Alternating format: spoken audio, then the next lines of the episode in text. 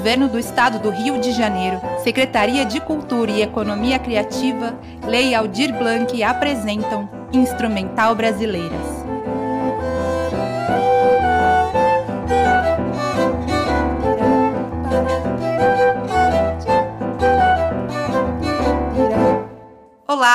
Hoje, dia 25 de fevereiro de 2021, estamos começando mais um episódio do programa Instrumental Brasileiras e vamos receber Mariana Zuarg. Eu sou Indiara Belo e esta ação faz parte do projeto Instrumental Brasileiras, que traz também oficinas e aulas abertas.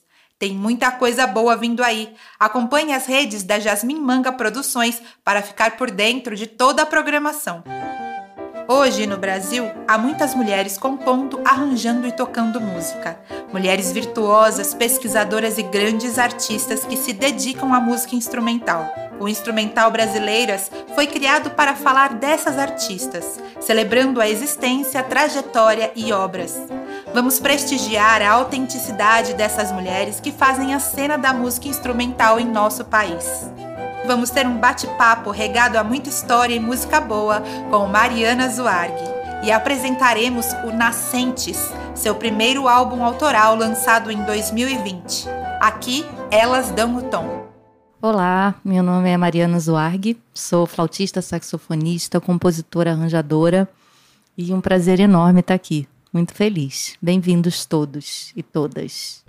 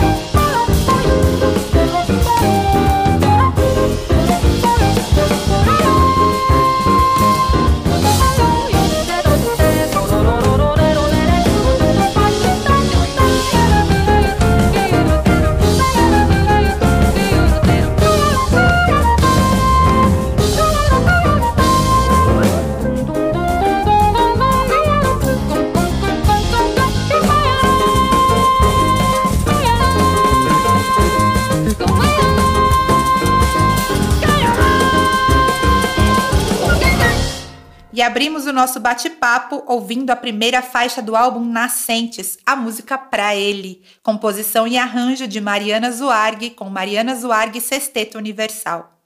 Oi, Mariana, tudo bom? Seja muito bem-vinda ao nosso programa, é um grande prazer receber você aqui.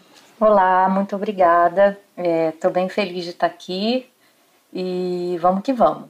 Mariana, você vem de uma família musical, mas nem sempre pensou em ter a música como profissão, não é isso? Como que foi essa descoberta? É, pois é. Para falar da minha carreira, do início da minha carreira, eu tenho que contar uma pequena historinha para vocês. Eu vou tentar ser breve.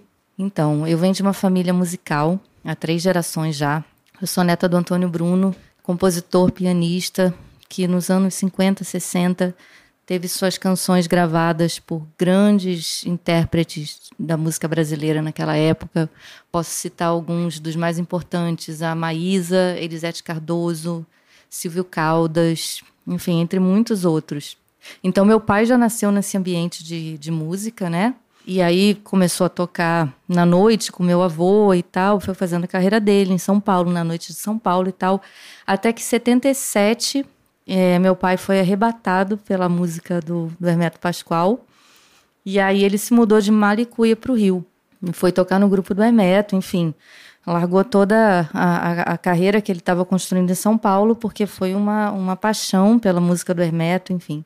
Aí, é, quando eu nasci, meu pai já morava no Jabur, que é o bairro onde o Hermeto mora até hoje, já tocava com o Hermeto, então eu nasci no meio dos ensaios, backstages e dos shows. Eu tenho uma história né, que eu cresci junto com os filhos dos músicos que tocavam no grupo do Hermeto nos anos 80. Então, cresci e estudava junto com as filhas do Carlos Malta, com os filhos do Jovino Santos Neto, com os filhos do Márcio Bahia. A gente era uma turminha.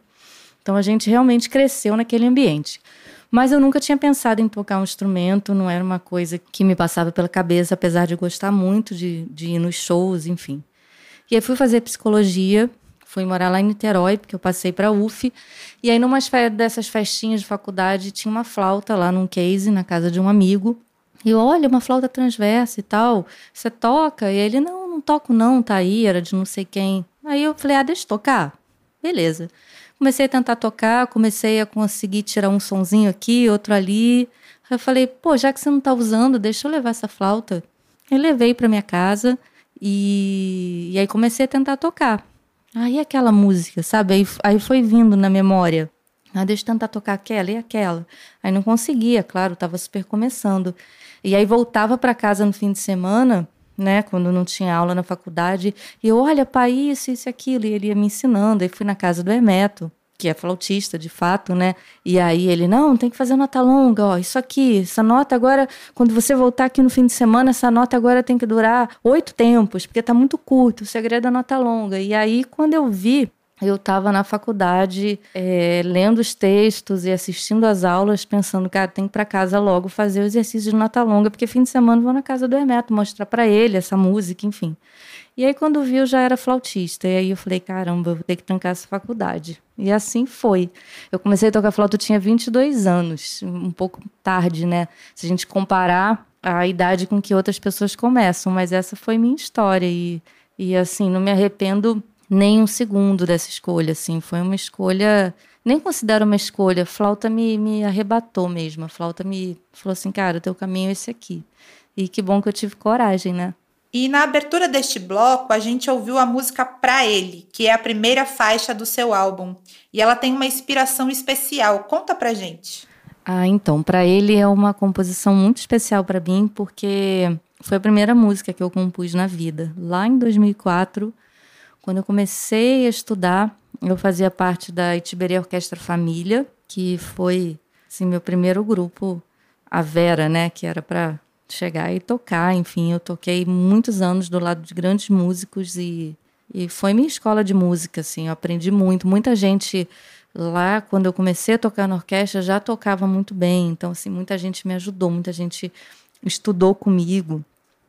E aí, durante aquele processo todo da, da orquestra, meu pai sempre falava: olha, todo solista tem que estudar um instrumento de harmonia, muito importante, porque vocês estão sempre como melodistas tocando as pontas dos acordes e tal, para você realmente compor e fazer arranjo, você precisa tocar o acorde em bloco, você precisa ouvir aqueles voices e escutar a harmonia caminhando. Escolhe o piano, o violão e vai lá. Então, para ele foi fruto das minhas primeiras aventuras em frente ao piano, descobrindo os acordes, os sons e e nossa, como eu amo harmonia, assim, é uma parte da música que me encanta, me apaixona completamente. E aí não podia ser diferente, né?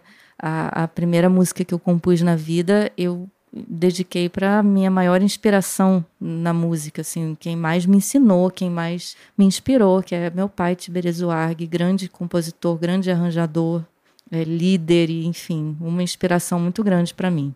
Vamos ouvir mais um pouco de Mariana Zuarg Sexteto Universal. Agora a música de cá pra lá. Qual é a história dessa música?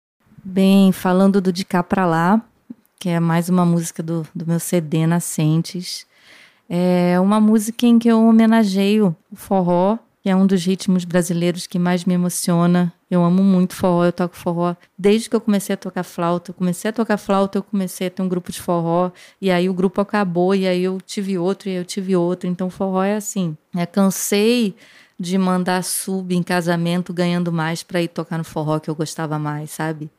Então, é, eu aprendi muito, assim, a cena do forró aqui no Rio é bem grande, é bem legal, tem muitos músicos bons. E aí, em 2014, eu tinha um duo com o Rodrigo Ramalho, que toca sanfona, em vários, várias bandas aqui do Rio. E aí, eu tinha um ensaio e ele estava atrasado. E aí, eu sentei no piano e saiu esse baião, de cá para lá.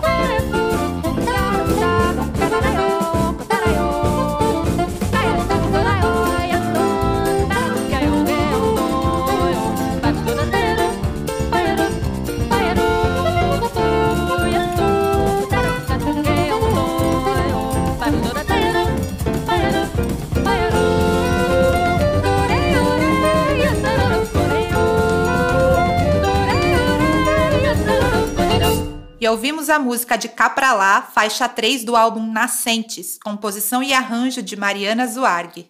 Mariana, o Nascentes foi lançado no ano passado e gravado pelo seu grupo Mariana Zuarg Sexteto Universal, que é formado por músicos de vários países. Como foi o surgimento desse grupo? Bem, essa vai ser outra historinha que não vai ser curta, não. É, só começando a falar desse sexteto, né, da minha banda, eu acho que essa banda foi um presente. Presente que eu recebi do universo, sei lá, de quem. Porque eu não tinha na cabeça de ter uma banda, de ter uma carreira solo. Eu nunca ia imaginar que eu ia viajar por tantos países, por tantas cidades, que eu ia fazer turnês europeias, que eu ia tocar em festivais de jazz. Assim, se me falassem, vou te dizer, em 2015, que foi o ano onde tudo começou a acontecer, se me falassem, ó, no começo de 2015, isso tudo vai acontecer com você, eu ia falar, não imagina, essa não sou eu. Não vai acontecer. Enfim, só que aconteceu. Eu, em 2015, tocando no forró, fui convidada por um produtor espanhol para ser é, diretora de big band de um festival na Espanha porque era o ano do Brasil, e aí eu estava tocando no forró, eu sempre fiz arranjo pro forró, introdução, reharmonização, então a cantora, a Rebeca Queiroz, me apresentou, Mariana Zuarg, diretora musical. O espanhol estava lá, falou, poxa, gostei dos arranjos, é o ano do Brasil, vou convidar ela. Agora imagina você tá tocando num forró, num bar nessa cidade e aí um ser humano fala olha eu sou diretor do, de um festival e queria que você dirigisse a big band me pergunta para quantas big bands eu tinha escrito arranjo antes. Nenhuma, né? Só que assim, eu sou corajosa e falei que sim. Sim, na Espanha, no verão? Claro, sim. Isso foi mais ou menos em fevereiro. E aí fui lá, claro que virei noites e noites escrevendo esse arranjo. Claro que enchi o saco do meu pai muito, porque eu não tinha prática, né? Então mandava para ele, olha, escrevi isso para as cordas, o que, que você acha? E ele me mandava de volta, legal, gostei da ideia, mas desenvolve melhor, enfim. E aí fui para Espanha em 2015, regi uma big band de que assim, além de ser uma big band tradicional com saxofones, trombones, trompetes, tinha um naipe de cordas gigante e tinha um coral de 20 pessoas. Então foi muito emocionante ver o meu arranjo suando, assim, é um momento que eu não vou esquecer nunca, jamais na minha vida. E foi uma semana linda, onde os alunos amaram a vivência de fazer os meus arranjos suarem e toda a direção do festival amou. Então acabou o festival, eles falaram: "Olha, ano que vem você volta" a gente te adorou, só que a gente não vai ter dinheiro, não vai ter verba para trazer os músicos do Brasil. E dessa vez a gente não te quer regendo a Big Band, a gente quer uma formação menor e vamos homenagear os 80 anos do Hermeto, que em 2016 fazia 80 anos. Eu, ah, beleza. Fazer um arranjo inteiro de música do Hermeto, homenagear os 80 anos dele, não é trabalho, é presente, né? Ele falou: então, é, escolhe a banda, se os músicos morarem na, na, na Europa, a gente tem como pagar passagem. Legal. Mais uma vez, pergunta quem que eu conhecia na Europa que podia tocar os arranjos que eu escrevia, que topasse. Nenhum, não tinha contato nenhum. Tocava aqui no Rio, enfim, não saía muito daqui. E aí eu estava substituindo meu pai numa oficina. De repente entra uma gringa loura maravilhosa falando: Olha, meu nome é Meder, eu sou da. falando inglês, né? Não falava português. Eu sou da Dinamarca e todo mundo me falou dessa oficina e eu queria participar. E aí, assim, quando ela cantou as primeiras notas, eu pensei, já tenho a cantora do meu projeto, assim, tem que, porque eu fiquei encantada com a energia dela, com o jeito dela cantar, de como ela funcionava bem como instrumento e como ela era talentosa, sabe? E tinha muita técnica também ao mesmo tempo. Ela pegava a partitura, saia sofejando qualquer coisa. Eu falei, nossa, é ela. Aí acabou a oficina, eu falei, ah, vamos tomar um café, não sei o quê. Eu falei para ela, ela falou, ai, claro, não sei o quê, vamos fazer. E aí me ajudou a formar a banda. E aí em 2016 lá fui eu. Para Espanha, Dinamarca, Alemanha, e já tinha uma turnê com esse tributo é, aos 80 anos do Hermeto, que para mim já era um conto de fadas, já era tipo. É conto de fadas mesmo. Imagina, numa turnê europeia com meus arranjos para as músicas do Hermeto, homenageando ele com uma banda de músicos incríveis, né? Músicos de cinco países diferentes. E aí acabou a turnê, a gente conversou e a gente falou, cara, vamos continuar fazendo, isso não tem que acabar aqui e enfim, vamos continuar com esse projeto. E aí a Média falou, eu falei para ela, né? Eu falei, nossa, mas a gente não vai poder continuar homenageando o Hermeto, né? Ela, por que, que você não traz suas músicas? Começa a trazer suas músicas, porque eu tinha levado uma, que era o Pra Ele, que vocês ouviram como primeira música. Ela, pô, você tem mais? Eu falei, tenho, tenho umas guardadas. Ela, ah, então faz suas músicas e tal. Aí, e aí começou. Aí 2017, duas turnês, 2018, duas turnês europeias e consegui trazer o sexteto para o Brasil. A gente fez alguns SESCs e foi incrível ter eles aqui no Brasil. 2019, enfim, viajamos também duas turnês e depois gravamos o disco, enfim. Não tenho mais o que falar. Eu amo muito essa banda e realmente foi um presente do universo, assim, ter pessoas tão talentosas, tão apaixonadas pela minha música e com uma energia tão linda, né? Tocando tão bem, enfim, presentão. E você é multi-instrumentista. Como que aconteceu o encontro com instrumentos variados? Como que foi a escolha desses instrumentos? Olha, eu não sei se eu posso me considerar multi-instrumentista, porque eu, eu toco piano para compor e para acompanhar meus alunos e para estudar harmonia. O saxofone é um instrumento que eu comecei a tocar em 2014, muito porque eu, eu ainda toco, né? Mas naquela época eu já estava tocando no Tiberei Grupo e ele botou pilha em todos os flautistas. Ah, por que, que vocês não tocam saxofone também para a gente fazer dois naipes diferentes? Aí todo mundo pilhou, eu, ah, eu sempre adorei saxofone. Imagina, eu cresci vendo Carlos Malta tocar todo dia, aquela lindeza de som que ele tem em todos os instrumentos que ele toca. Acho que não à toa sou flautista, né? Fui muito inspirada por ele. Enfim. E aí comecei a estudar saxofone, comecei com tenor, aí lá pelas tantas fui pro soprano, que é o que eu toco mais.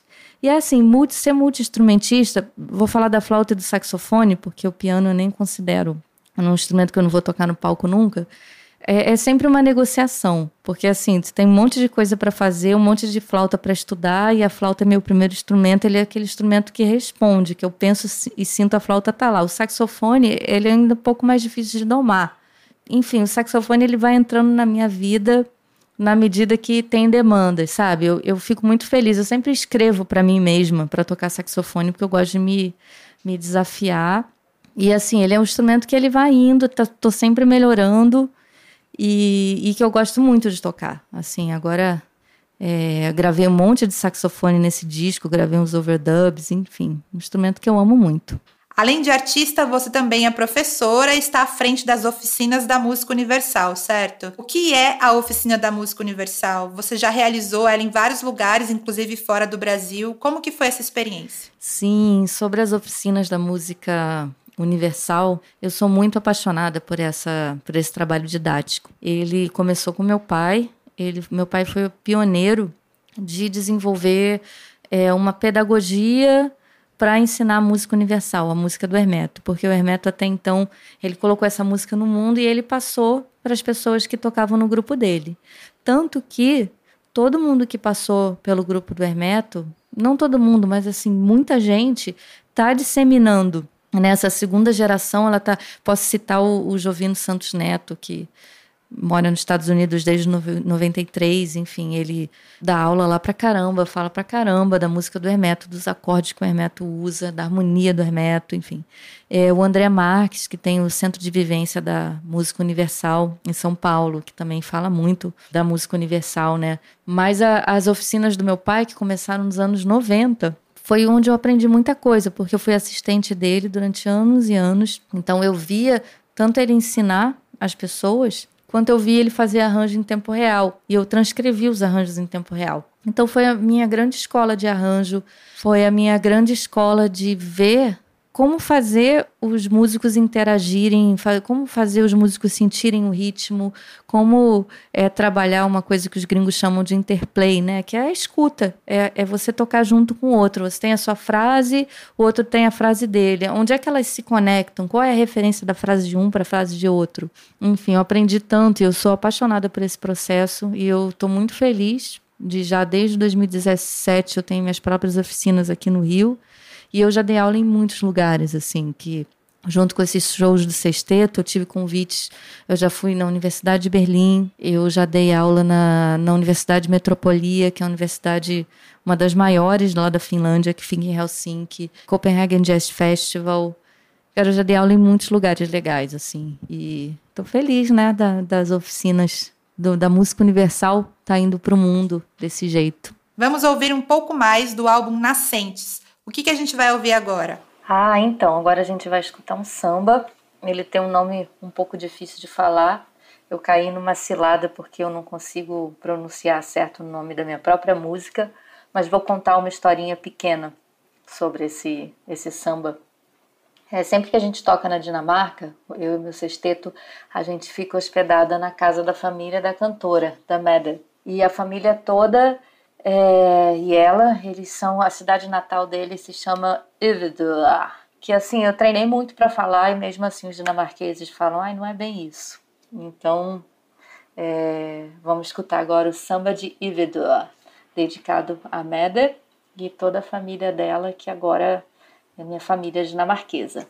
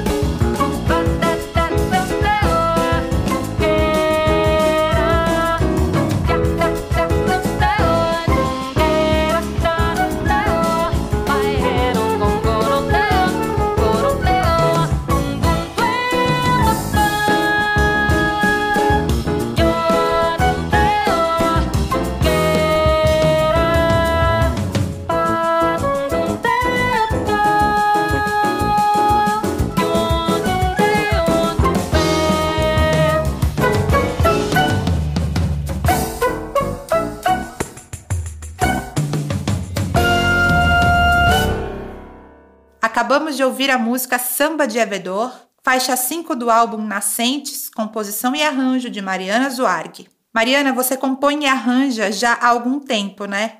Quando você se percebeu compositor e arranjador e como foi esse processo? Bem, é, essa pergunta de quando eu me percebi compositora e arranjadora é uma pergunta complexa, por quê? Desde que eu comecei a tocar os primeiros acordes no piano, me apaixonei por harmonia então, assim, assim como a flauta, o piano faz parte dos meus estudos diários. Estou sempre encadeando um acorde com outro, testando. Então, é um processo que te faz compor, né? Porque você descobre uma coisa, anota e faz uma melodia, de repente tem uma música. E arranjo também, porque aí, na medida que eu fui vendo meu pai fazer arranjo, que eu fui transcrevendo os arranjos dele em tempo real, eu comecei a querer fazer os meus. Então, eu aproveitava toda a gig que eu tinha, até festa na casa de madame, fazia uma introdução, fazia uma reharmonização. Os, os violonistas e pianistas que tocam comigo ficam loucos, que às vezes eles acham que vai ser uma gig que a gente vai tocar wave, eu chego cheio de acorde, olha, eu fiz uma introdução, fiz um contraponto. E eles, pô, mas era só uma festinha.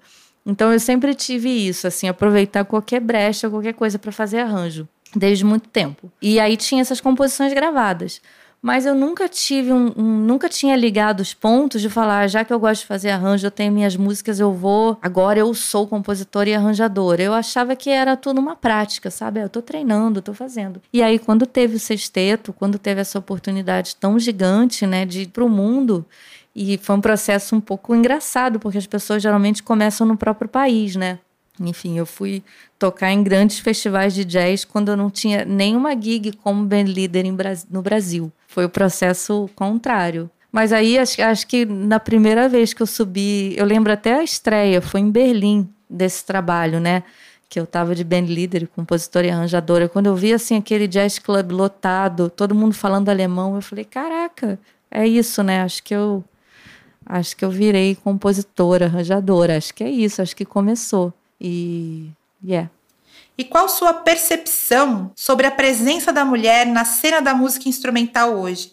Você teve referências de mulheres quando você começou a estudar? Como que você percebe essa presença nos espaços da música instrumental no decorrer da sua carreira? Bem, é, a presença da mulher na cena instrumental brasileira ainda é pouco, é, ainda não nos representa. Tanta mulher incrível criando, tem tanta mulher incrível arranjando, tem tanta mulher incrível ensinando e liderando. E assim, se a gente fizer um mapa dos festivais de jazz aqui do Brasil, a nossa representatividade é muito pequena, é muito inferior é, à quantidade de homens, tanto é, tocando nos grupos como band leaders também, né? Então, assim, tanto quantitativamente quanto de você ver assim quem é que coloca o nome no trabalho. Tem muito poucas mulheres, mas é, apesar da nossa pouca representatividade nos espaços mais oficiais, isso está mudando. Cada ano que passa, eu vejo que tem mais mulheres nesses palcos grandes e eu acho que a gente tem que nunca descansar dessa luta, a gente tem que sempre falar uma das outras, tocar a música uma das outras. Cara, se uma, uma mulher fizer um trabalho bonito e lançar um disco bonito, a gente tem que compartilhar, porque é assim que, que, que a gente vai furar essa bolha, sabe? E as minhas referências, quando eu comecei a tocar, eu tive, antes de mim vieram mulheres incríveis, é, geniais e desbravadoras. Então eu vou aproveitar aqui para falar da minha maior ídola da música, que é a Joyce Moreno. Ela não tem muita explicação, né? Porque muita gente, quando fala a ah, Joyce Moreno é cantora. Sim, a Joyce é cantora, violonista, incrível, harmonizadora, arranjadora. Assim, se você pegar os arranjos que ela faz para violão, tocando bossa nova, é, um, é uma coisa maravilhosa. Ela canta muito, ela lidera a banda dela e ela é uma compositora genial e ela é letrista. Enfim, não tenho mais é, elogios para fazer para essa música tão incrível que é a, que é a Joyce Moreno. E, e assim, eu estava começando a tocar flauta, eu lembro até hoje. E eu era muito fã do Teco Cardoso, que toca sax, flauta, e eles iam fazer um show aqui no Mistura Fina, e eu fui, ver pra, fui no show para ver o Teco. Ai, queria ver o Teco tocar flauta, enfim. E aí, claro, o Teco é incrível, aplaudi de pé, mas vi a Joyce ao vivo, assim, vi ela comandando a banda, fazendo as contagens e, e, tocando aquele violão e cantando do jeito que ela canta. Então, assim, teve a geração dela. Vou citar também a Leia Freire, arranjadora, compositora também que quando eu comecei a tocar já tinha Leia Freire, né? Eu poderia citar muitas outras, mas assim, então, já que a pergunta das minhas referências, essas duas são referências muito incríveis. E vou falar também das mulheres que tocavam comigo na Tiberia Orquestra Família, que foi quando eu comecei. A gente em 2003 2003, 2004, que foi quando eu comecei a tocar, a gente tinha uma orquestra com metade homens e metade mulheres. A gente tinha muitos instrumentistas mulheres, enfim. E naquela época isso não era comum. Se você pegasse quase todas as bandas instrumentais, não tinha mulher.